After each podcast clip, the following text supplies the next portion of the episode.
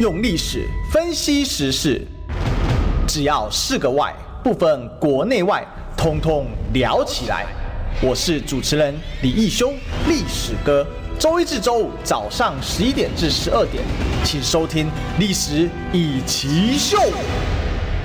欢迎收听今天的历史一起秀，我是主持人历史哥李一修。我们今天继续来追寻历史，追求真相啊！我们今天呢，哎，两个礼拜 没有听到声音了，这我们谁呢？我们的贵民委员。呃，历史哥早，各位听众朋友，大家早安，大家好。哎，是啊，这个我想大家应该很怀念贵民委员哦，因为他刚好是在过年前卡那个礼拜差一个礼拜，所以等于是一周、两周哦，三周哦，就隔第相隔第三周。你说这个礼拜对中广的部分，因为中间对，因为那个时候小年夜是礼拜四嘛，所以礼拜五礼拜五，那所以礼拜五我们就这个委员就没有轮到，然后接下来就再一个礼拜五再哎对，所以隔了隔了三个礼拜哈，这个再次跟委员一起来做我们的这个历史一起秀。那这个礼拜今天啊，这其实这几天政坛上没有太多的焦点，嗯，但是有一些小事了哈。啊，刚才委员刚来之后，我想说，因为委员今天这个迟到嘛，本来我是说。对，因为今天这个林奕华呃变林奕华委员辞掉了哈，变成这个台北市的副市长。嗯，那其实呃年轻人不是很高兴，嗯，因为年轻人觉得说你这是政治算计 cover 了，嗯，台北市民的利益，因为等于台北市瞬间少了一席立委啊，台北市变跛脚市了，嗯，对，所以这个部分呢，好的，但但是因为委员来，我就不好意思批判，没关系，我们还是就事论事，对，就就事论事啊。其实这件事我真的是想请教委员怎么看，就是说为什么不？让他去补选，因为其实补选应该是这个市民的权利啊。嗯，市民怎么可以少一一席有人？说一年，哎，一年也是少。这一年就台北是活生生八仙过海变成只剩七仙了。嗯嗯，那是谁？吕洞宾心太伤啊，住在指南宫不下来嘛。嗯嗯，应该这样讲了哈。其实立法院呢，其实立法院呢，我觉得以现在目前的状况来讲哈，就是呃，在野党能够做的其实就是监督政府啦。你要真的讲发挥什么样子的对于决策或者决决定出来的影响力呢？我觉得是零啦，因为只要是这个呃执政党他不愿意跟你谈的时候，他就诉诸表决嘛。好，所以我们可以看到这个从整个呃第十届的立法院呢，其实它的这个功能性不彰哈。就我我虽然是成员之一，但是我必须很坦白的讲，它就是功能性不彰。可是这个是因为你选出来的国会的人数的一个这个呃结果啊，它造成的一个结果。那我我我认为原来民众哈，原来民众呃他做这样的一个投票。的时候呢，他可能是希望你有一个大有为的政府，也就是说，你的执政团队跟你的立法呢，能够就是说，让很多的国家建设可以很很快的去呃落实。可是我们看到的结果呢，并不是这样子啊。就是说，如果你的行政团队呢是一个愿意做事的一个行政团队的话，那你再再加上这个呃立法院的部分呢，不要有太多的这个就是说正就事论事，可是其他的枝微末节的这些东西不要去弄的话，你是的确呃是可以达达。到这样目的，可是很很遗憾的，我们现在从结果论上面来看，已经过去了这个七年的情形有没有？没有，你可以讲说基础建设是零。基础建设是零，年轻朋友的，我们都讲说，原来在我们那个年代的时候有半导体产业，在现在你有没有见到一个新的给年轻朋友，也也是一样是零。任何的一个新型的东西呢，到了执政党的手上去的时候呢，他等于是束手无策。为什么他束手无策呢？因为他不了解。你记得我们在讲元宇宙的时候，那个触发不出来的一个多元宇宙科，对，所以年轻朋友也傻眼了，就是说多元宇宙。科是什么意思？你知道？你是谁？我今天在哪个宇宙？我是主宇宙呢，还是第八二三宇宙呢，还是八一七宇宙呢？对，就是表示说我们的行政团队、行政官员呢，他不专业，呃，他不专业，他就会，我我待会我我待会把这个再回来，呃，针对你的问题刚才回答，其实它是相关的，呃，也就是说，你今天如果是一个专业的、听得懂的一个行政团队，然后民意可以很正确的在立法院上面反映的话，的确。我们讲说，今天年轻朋友他刚才的这个评论说，你为什么牺牲掉我们的一席的这个委员？那个东西是存在的。可是，在今天我们讲说第十届，目前我们的情况来讲的话，他是没有啊，它没有差别。为什么？因为呢，那民进党他就是碾压过境，然后你甚至你跟他讲什么，他也听不懂，你知道？他听不懂的时候，他就觉得说你是在找他麻烦。啊，那对他来讲呢，你你他做了什么样的动作也没有，所以你会看到就是说这一席上面来讲，在这个时代啊，我不是说每一个时代都是，在这个时代来讲呢，有跟没有。呃，它的差异性对于政策方面来讲，它的差异性是不大。对于国民党的这个力量上面来讲，它是有差异的。嗯，哦，所以我们分两个部分来讲，一个是从民间团体的上面来讲，它要反应的时候呢，它能不能够，即便奕华不在了，他能不能反应？他还是可以反映，为什么？因为像我们不分区，我们一样，所有的这个呃，大家的这个有意见需要协助的时候呢，不分区都会帮忙，所以他不会，他不会是因为易华不在了大安区的部分呢，呃，他的民意就没有一个反应的这个管道，这个是不会发生的。所以单纯从老百姓的角度上面来讲，我刚刚讲了那么多，想要解释的就是对老百姓的权益上面来讲，他其实是在很短的时间之内，因为一年嘛哈，接下来下一次的时候还是会有大安区的代表。出来，所以它是不会有影响，对老百姓的是不会有影响的。然后呢，第二个呢，就是说它的这个呃所谓的这个呃补选呢，要不要补选？它其实社会的成本其实是蛮大的，因为我们看到接下来还有南投的这个补选，然后对，然后再加上我们讲说这个呃大安区的部分，如果再补选的话，它时间同样的会再往后延。然后对于要选举的人来讲，其实是好事。我就说，任何要在大安区里面选举的人来讲，他其实是好事。为什么呢？因为他可以等于是比别人早一点进到这个战场里面去。他的现在所投入的这个呃战场的这个工时间呢，其实对于他自己个人来讲。是好事，因为他比别人多了一个准备的一个时间，别人可能要等到这个呃提名之后啊，然后等到后面的时候，那你想让他做补选，补选完之后他会不会提前练兵嘛？所以他对他个人来讲是有益处的，可对整个社会成本来讲，他是。不好的，因为他选举总是会有花费嘛，哦，那为什么对国民党来讲呢？其实也不是好事。为什么？因为呃，因为大家知道，这个在立法院里面，其实我们是有委员会，是有招委的。你一定的人数了之后，然后你这样的人数，你才能够有时候少一个就你就会少一个招委。好，所以对对本党来讲，的确是有的确是有影响。可是对于国人来讲的话，哦，其实我觉得，呃，他这个决定，当然我猜奕华，因为奕华我跟他有共识过，他。也蛮负责的，所以我在猜他当初在做这个决定的时候，应该也是很纠结了啊，应该也是很纠结，因为他可能就是正反面的意见，好处跟坏处其实都有啊。那所以呢，他要怎么样去平衡？所以他最后的选择的一个情况呢，就是呃，怎么样子节省这个国家投入这个选举的这个成本？那当然他自己也背负了很多的这个骂名了哈。所以这个我就在也利用今天这样的一个时间呢，呃，就是说从。他的这个情况，我们从客观的啊，不是站在他的立场，客观的立场上面来讲，对于呃权利义务大安区的呃国人的这个权益义务，对于这个要投入大安区选举的立委的呃，然后甚至于对于这个国民党的这个影响呢，我们从不同的角度来看一下。嗯嗯，是，其实可以了解刚刚委员所想表达的，就基本上从选举的成本或整个社会成本考量，就选一期。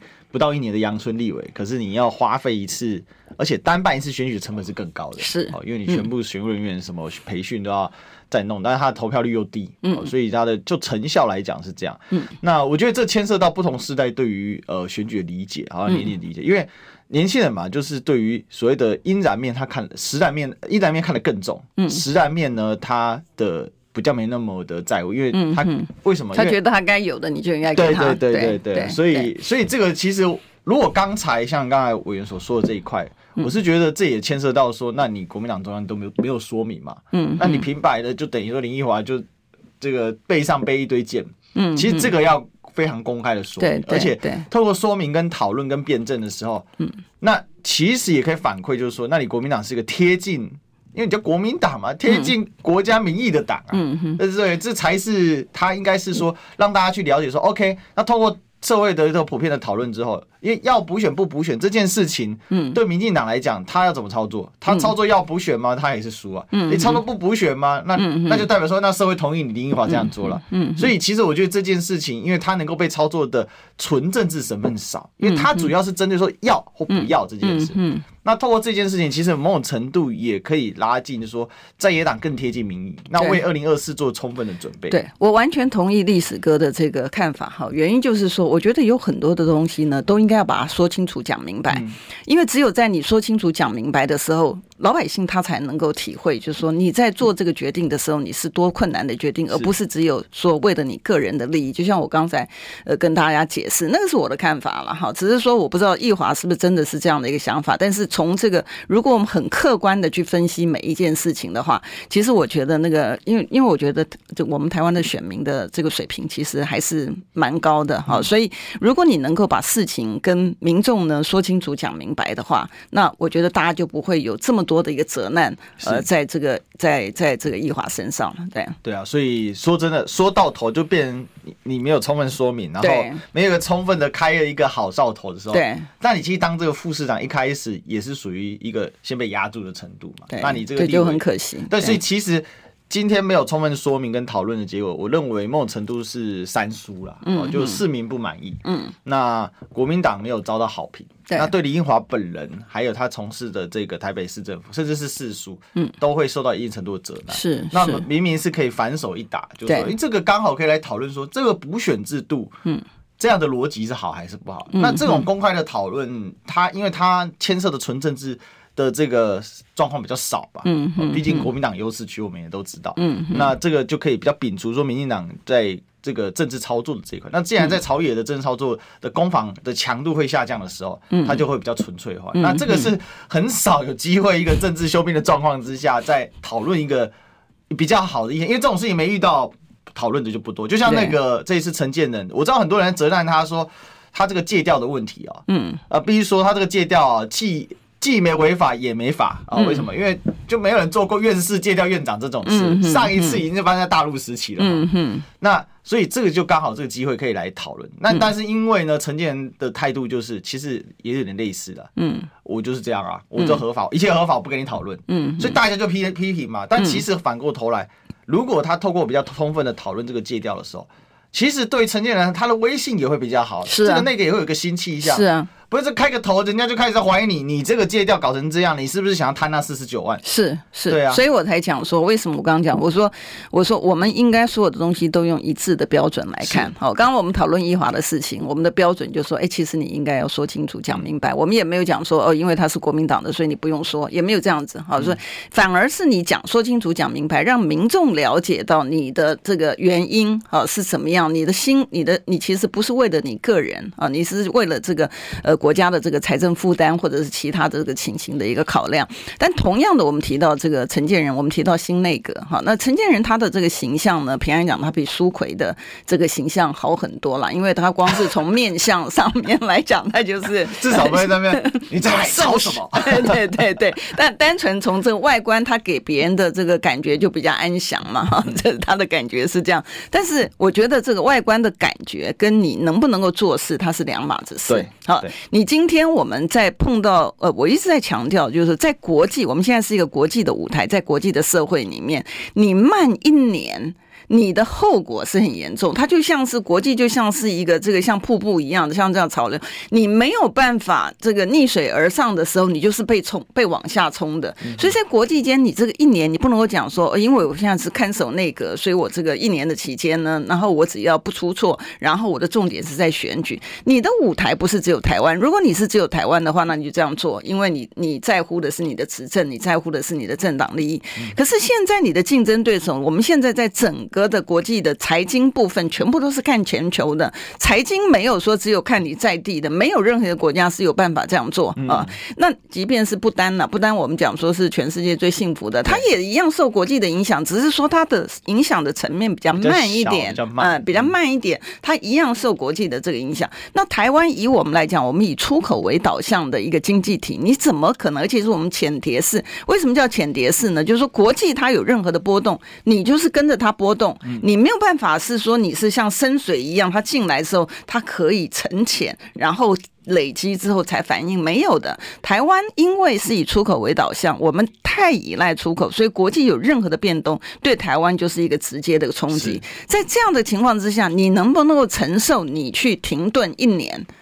你就是已经被被已经被冲到这个这个这个最末端的一个情况，对我们台湾的经济发展来讲，它是非常糟糕的。尤其现在除了财经之外，我们看到俄乌战争那些的，因为俄乌战争所引起的，不管是天然气也好，不管是粮食的这些的冲击也好，对我们来讲，以我们仰赖进口这些的国这些天然物资的这个国家来讲，它就是不利。所以你今天即便你要做一个看守内阁，你并不是坐在那儿什么事都都不做，或者是坐在那边笑眯眯以你的外形，然后麻烦的是他还不认为他是看守内阁，他觉得他是温暖坚韧，他们要来做事情的、哦，看不到做事情了。你你光是看他的这个成员，如果这些成员是能够做事情的话，以这个苏奎那么强势的，你能够做事情的人，你前面不做。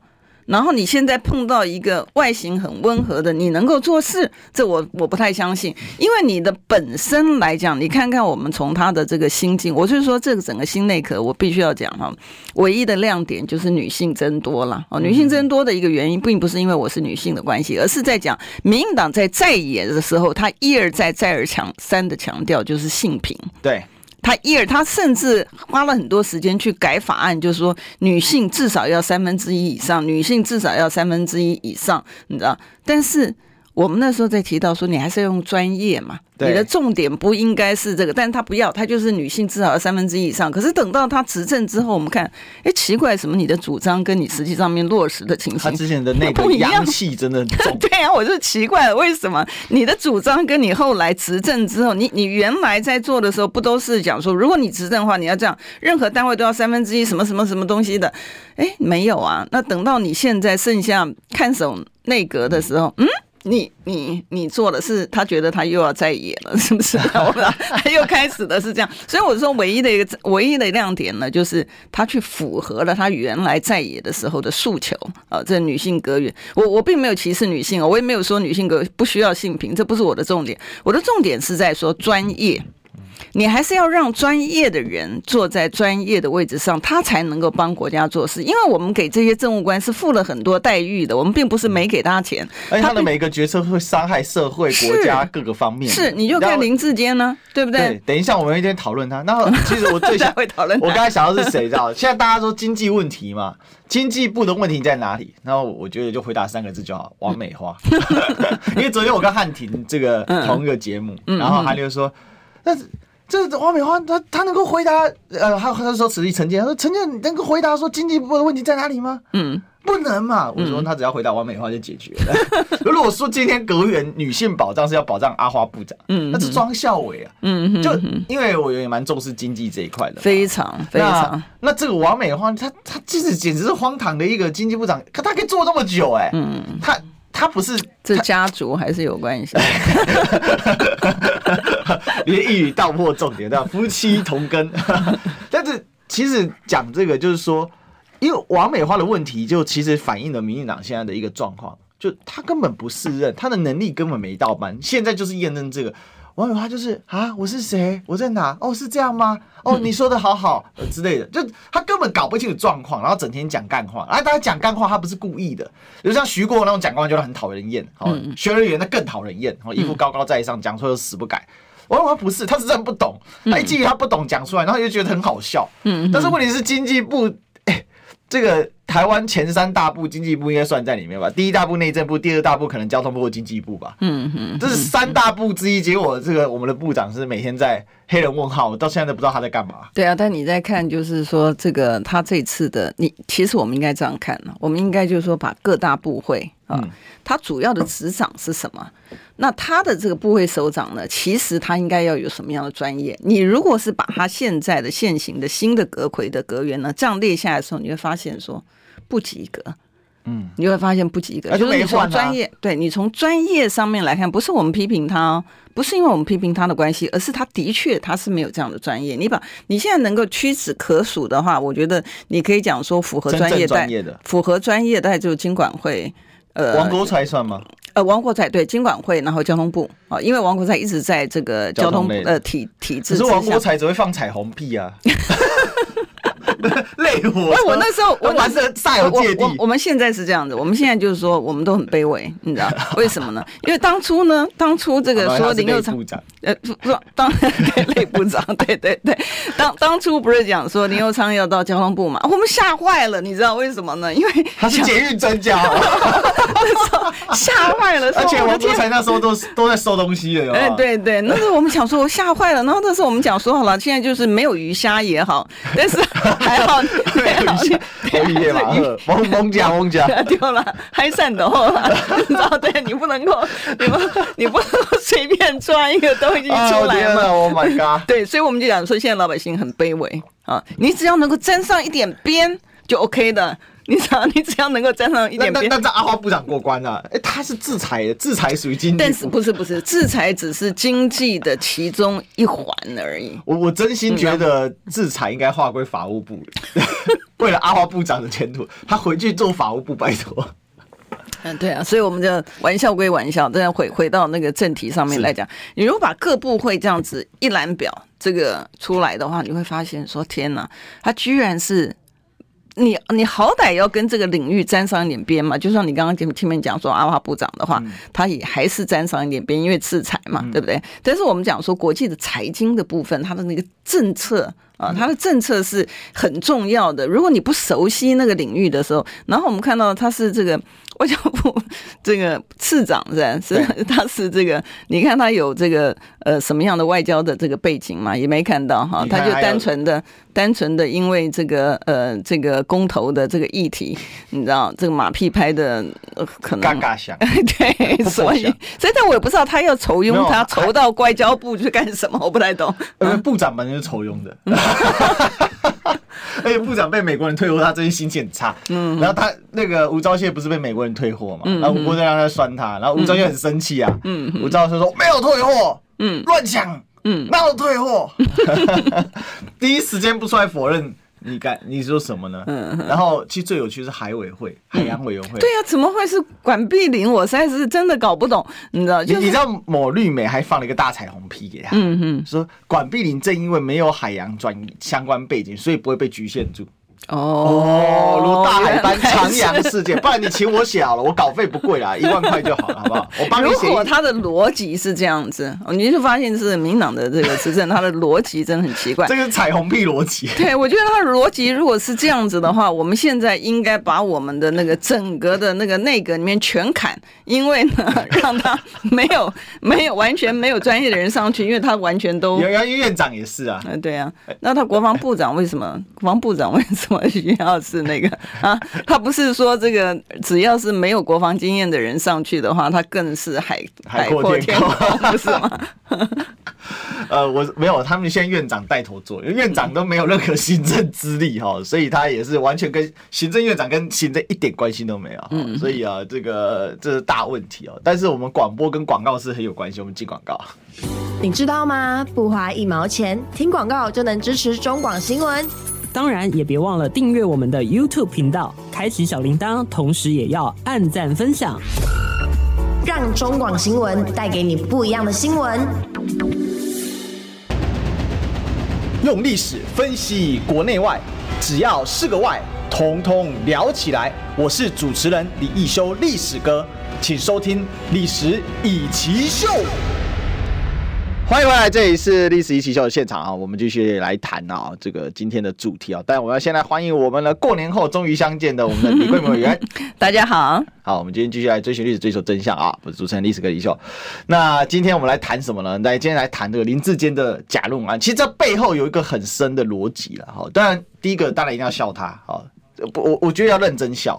而且还用力笑，好，为什么呢？因为如果你不笑，哦，你就哭了。原因很简单，林志坚这次论文啊，他的中华大学论文申诉啊，终究啊被判了败诉啊，就也就是来就驳回了。哈，嗯，那这当然是行政程序的第一关啊。但是呢，当中啊，教育部竟然说啊，这个叫做基础能力不足啊，研究基础能力不足，讲白了哈。你就是没有读研究所的能力啊，就是你的课都没去上嘛。我觉得他就直接说他是旷课好了，可能大概也没登记啦。嗯，但是这是一个很严重、很严重的事情啊。嗯，非常。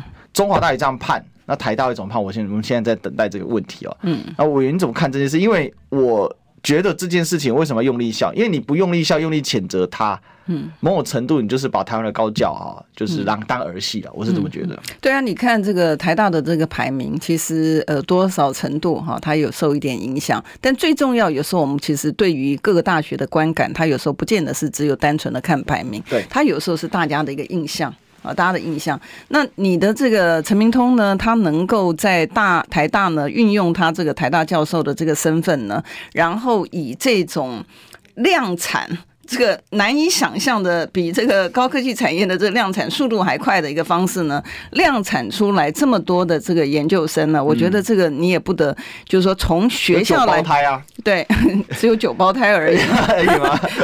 之前人家查是说香港的那个资料生了九个，但我相信还有更多，因为他我听到的是这样，但这个这个其实案件的事实的真相还要需要这个，没关系，提出质疑是合理的，对他们还要他们去调查嘛。但简单来讲说，你是不是一个 model？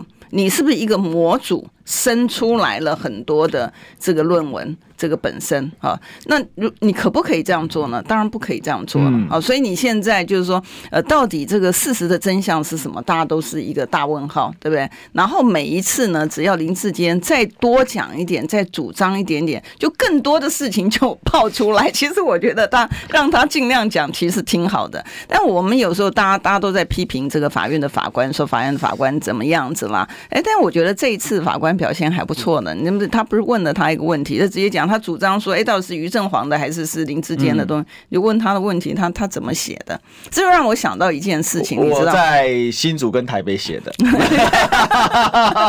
我印象好深刻。对，你你你难以想象这个 case 啊！如果到了国际间呢、啊，我觉得他们可以拍成电影，而且这是这我肯定是很轰动。他们很难想象说有一个当过市长的人的程度。是，呃，是这个样子。这个这个东西让我想到一件事情。我觉得法官为什么我我我要称赞一下这法官？他直接问，他也不用去听你讲这个，听他讲，你就直接问他怎么。这个让我想到我以前办的一个案子，我还很年轻的时候，哦、我还对我还很年轻的时候办办一个案子。他那个呢是一个这个，其实法院判决其实都都有了哈。他那他那个案子是这样，他有一个商标这个登记了，他是用那个人头马。嗯啊，人头马，结果呢，那个呃，那我是代表国外的正常的那个，那他的商标就是人头马，可是因为台湾已经申先申请登记了，所以呢，真正的就变成我呃，我们真正的真正的这个国外的厂商进来之后呢，他就变成他侵权，对，啊，所以我们那时候就去打这个官司，我们是被告啊，啊，我们是被告，就被告侵权，因为他人家先登记，因为人家先登记，结果后来呢，我们开庭的时候呢，我就请检察官。那个询问他这个呃商标的所有人，我问他说，他这个概念怎么来的？对，呃，人头马的概念怎么来？所以呢，他就讲说，哦，他呢就有一天看杂志，他也蛮老实的啦。平安讲这个张力呃商标张嘛，他也蛮老实的。他说有一天他就翻杂志。那翻杂志，他就看到那个杂志上面呢，就有这个，就是我的客户的这个人头马的这个标标章，他就觉得他长得很好看，那很有创意，所以他就把它拿下来去登记。所以我就跟检察官讲说：“哎，你要记名笔录啊，虽然有录音了哈，虽然问说你要记名笔录。”他讲说他是好，所以后来制造，哎，不打制造嘛。所以真正的，所以后来我们就把他这个商标撤掉啊，撤掉之后呢，然后当然就没有这个侵权问题。那所以我才讲说，用这个东西呢，同样的，像我们这个法官。呢，其实也是，呃，也是蛮聪明的，所以他在那个 才会问这个林志坚，你在哪里写的？你在哪里写？你怎么写？怎么写的？你怎么写的啊？所以那那我我，但我也觉得他这林志坚的这个回答呢，这这个是叫做。皮呢，还是叫做笨？你知道他的回答会讲说他是在新竹跟台北学 这个。我在学校的研究室写。我觉得这个也是，我就写写过硕论都知道，基本上很少在研究室写，好吗？像我像我是在我们那个社社团办公室写的。嗯，为什么？因为离离那个我们师大的图书馆比较近。嗯哼哼。所以所以你回答这个就本身就。就是很好笑了，就是说，其实就是不懂嘛。对对对，所以他可能他可能觉得，我不知道啦，他可能他的律师教他还是什么样子，但是 anyway，他出来的一个结论就会让人家知道说，哎，这中间最起码哈会让人家觉得说，这里面中间有鬼嘛，因为你在写你的论文，你一定会有一个主轴。对不对？你会有你的，我们都知道，写论文都知道，你会有你的这个原来的这个、嗯、呃目的啊，然后你会有你的研究方法啦，然后你就是你有宗旨，然后你有研究方法，然后你怎么样子去做这个研究。这些他如果，但我也觉得他很神奇，你知道为什么？因为通常来讲，你去上法庭之前，你好歹准备一下。对啊，但凡他只要能够讲出个几个基本研究逻辑、伦理的里面的一些理路，其实基本上他就站得住脚很多了。对对，你你好歹开庭的时候你准备一下。所以我们看到就是说，哎，这在好像在民进党执政体制之下呢，然后就是什么都不怕。你知道，我就是这个样子，你拿我怎么样子？我我昨天有去看，特别看了一下，因为昨天晚上我自己的直播节目，嗯、我就帮大家分析，就是说他这个败，这个诉愿失败。好，那那当时他的律师怎么写的？嗯，他的律师就主张说，学校就是中华大学学伦会，好，没有提出他的抄袭的。呃，这个这个这个部分，他哪里抄袭？而且你没有做对照表，嗯，哦，那基于你没有做抄袭，也没有做抄袭的对照表，所以你这个主张我因为严重抄袭而撤销论文这件事情就不能成立。嗯哼哼哼，我就在想。林志坚，你有看过你律师怎么写的吗？嗯，那只能说这律师也蛮厉害的啊，就睁眼说瞎话。那为什么没有对照表？整本都对照表，要怎么对照？我我上次听 百分之九十四抄袭论文要怎么做对照表？请请请问你知道怎么做？你说四趴我们可以做，但是这九十四没办法做啊，就不需要再再讨论的东西。就我是觉得，就是因为学生会他们就很明确了嘛，因为而且你前面打的那么烂，你根本就所以。他他可能就是说照这个，然后另外一个理由是说哦，因为他们那个什么，就是判决书里面写的哦，比如说没有他的诉愿时间啊什么，就抓那个小小小边角。那我觉得林志坚可能第一时间听到说可以打诉愿，他就打了，他大概也没去了解说到底在写什么，而且他那个律师用个极其拗口的笔法把那件事给呈现出来。嗯，就我这边读哦，我们观众都听不懂。嗯，但因为我们做过研究，所以我们还看得懂。但是我也要理解一下。嗯，那可能法律人看可能在。快一点，那我们可以就可以理解。我就说，我后来就问说，观众朋友说，哎。大家听得懂的哈，就是说这一段律文字我念完，你听得懂他的意思的，好，你你告诉我，跟我们讲一下，没几个人听得懂，你知道吗？夸张，嗯，对啊，对啊，所以所以我觉得这个就回到一个，就是第一个，你行本来哈，我记得那个蔡英文当初的时候，他讲说这个要谦卑，谦卑再谦卑嘛，对不对？可是我们看到在这个呃这个呃他的这个行政内阁的这个体制之下，我们看不到完全看任何的一个谦卑，我们完全看不到。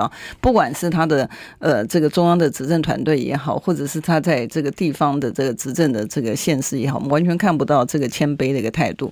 然后更严重的一个就是说，当你的这个执政的团队呢，他通常来讲，你如果错的话，我们我们就说，哎，错的错的事情我们就认错，然后我们下次不要再犯这个错误就好。不是，他就是打死不认错，对，呃，打死不认错。然后呢，最坏的一个态度呢，就是说阿伯利贝安诺，就这样子。没有，他的意思说，李凯有这样颠倒是非的吗？可以这样颠倒是非的吗？他那个手势还被做成 GIF 档，各种网络上投放，他已经变一个笑梗了。嗯哼。但是我觉得最可怕的事情就在这里，就是他即便是这种笑梗，今天早上我又看到始终的，或者是绿营的名嘴的，还有什么美国教授哈，那个用假名在行走，还有。那个你知道，这个明明姓陈，他硬要说他是姓翁的那位，对啊，很奇怪。然后他他现在都可以接受到民视的胡万林主播的专访，嗯嗯嗯，然后可以他还是一样在这节目上大言不惭的去。去说，这我就是说，没有错，他哪里错，他从头到尾没有错。对，这个就是我们在讲说这个洗脑哈，那个洗别人的脑，能够这样子洗到这个这个颠倒是非，这个也真是这个这个在民主国家，我这个是唯一首见的，你知道？你说在这个共产社会里面可能啊，对吧？我们看到的，但是你说民主国家体制之下有这样的一个洗脑的方式，真的也是。其实我觉得今天这件事情，就我们当然会前面会笑他，但是我说你不笑他你会哭哦？为什么？因为内心的蛮沉重，就是说我们的一个也学术体系，因为我为什么今天故意挑这一题？因为郭永元是教授嘛，在学校也在教书，那在高教里面奋斗的人都知道，其实研究是很辛苦的，嗯嗯，而且研究其实除了你懂，你可能会会心一笑你的研究，但是。说真的，外人看你就是自己在那边咳咳笑，像神经病一样。因为像我们历史系，它有每一个小子领域其实是很专门。嗯，比如说像我一些同学，他们研究在研究台北的下水道。嗯嗯嗯嗯，这个也可以研究，但是下水道没人想看啊。哎，可是我觉得下水道很重要啊，因为下水道你的那个通畅或什么的时候，对，他们研究日本时代怎么盖这个下水道哈，哪里的？但是。外人不见得会有兴趣，嗯、就是说，其实研究是有枯燥，是很辛苦，但是那个成就感你自己自身会很强，嗯，要很强的动力。嗯，那今天你把一个研究变成这种儿戏，然后还死不认错，嗯，对，那其实就等于说，那一些所有认真研究的人，通通被打巴掌，对对对，然后整个国家的基础运作的底层逻辑被摧毁，嗯，因为我们好多事情是因为人一生就两两两张名片嘛，一张叫学历，一张叫经历嘛，嗯哼，那这个你的学历。如果变成这样，那你这个名片就摧毁一张。那请问人如何评判值？嗯嗯，我觉得这个背后，这个、嗯、想到这个会毛骨悚然。呃，也许我觉得哈，有时候我们并不是哦，糟糕了，他是没有，他应该可以继续，可以可以吗？我们并不是不进广告啊，进广告。听不够吗？快上各大 Podcast 平台搜寻中广新闻网新闻，还有精彩节目都准时推送给您。带您听不一样的新闻，中广新闻。用历史分析国内外，只要是个“外”，统统聊起来。我是主持人李易修，历史哥，请收听《历史以奇秀》。欢迎回来，这里是历史一起秀的现场，我是主持人历史哥李秀。我们今天的现场来宾是我们立法委员李桂敏，大家好。好，我们继续来追寻历史，追求真相。什么真相呢？可恶！啊，这个论文的真相啊，嗯，小智的这一次论文诉愿败诉了。中华大学的部分，好，我们是不是要起分别心啊？中华大学跟台大毕竟有差别，好，这个高等教育就是一个。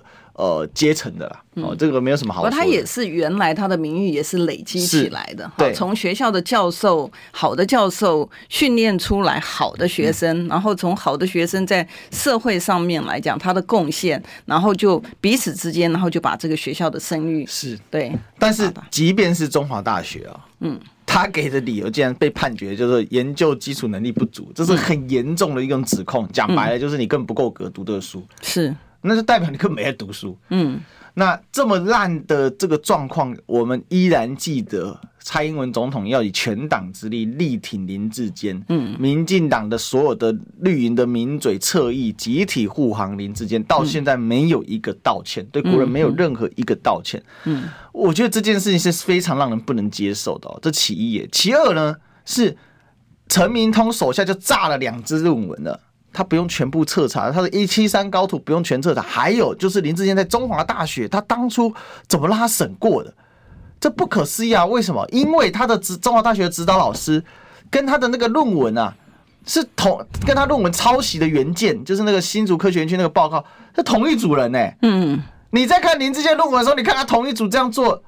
没事嘛？都不用私用。对啊，你都你都如果说好，你今天不知情，那你看他论文，一看说，哎，我靠，这不是我写的吗？嗯，你怎么可以抄这个报告嘞？你拿来做你的硕论，这不可以嘛？嗯嗯。那所以中华大学那一组人要查。嗯，那。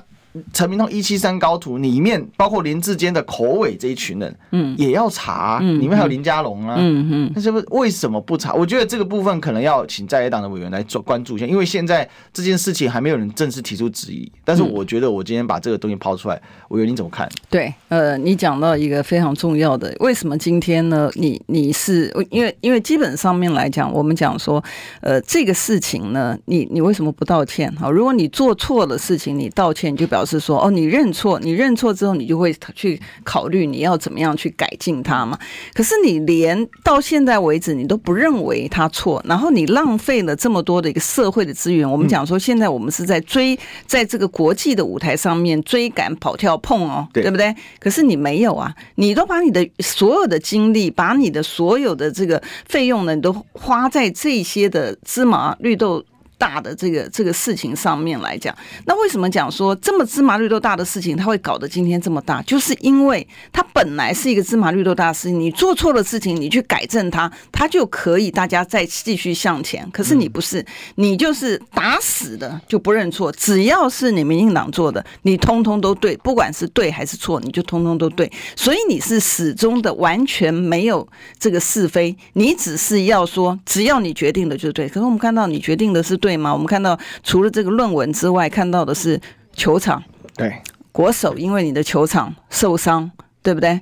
然后呢，新竹球场呢，因为你的这些，你因为你你他没有那个前瞻的视野，是。好，他没有前瞻视野，他只有觉得说，哎，反正这个能力太差了，嗯，对啊，你知道，所以他这个这个就牵涉到他的能力，你没有经过一个正常的一个训练，其实每一个人他是可以被训练的，尤其如果他的资质好的话，你给他一个机会，教他一个方式，他知道怎么样子往前。可是你在想说论文，论文他为什么会有这个你的宗旨啊，你的研究的方法，你的目的啊等等。就是他在训练你一个，你可以去找怎么样子去找一个解方。好，你会知道说，当你面对问题碰到什么样问题的时候，透过你的这个方法去可以把解方找出来。可是你没有，你不要走这道的程序，可是你要他的结果，你要他的一个学位，然后在你拿你这个学位呢，去欺骗老百姓说，哦，你有这样的能力，你是符合这样的资格，所以你做这样的一个决定。可是我们看到今天本来新竹，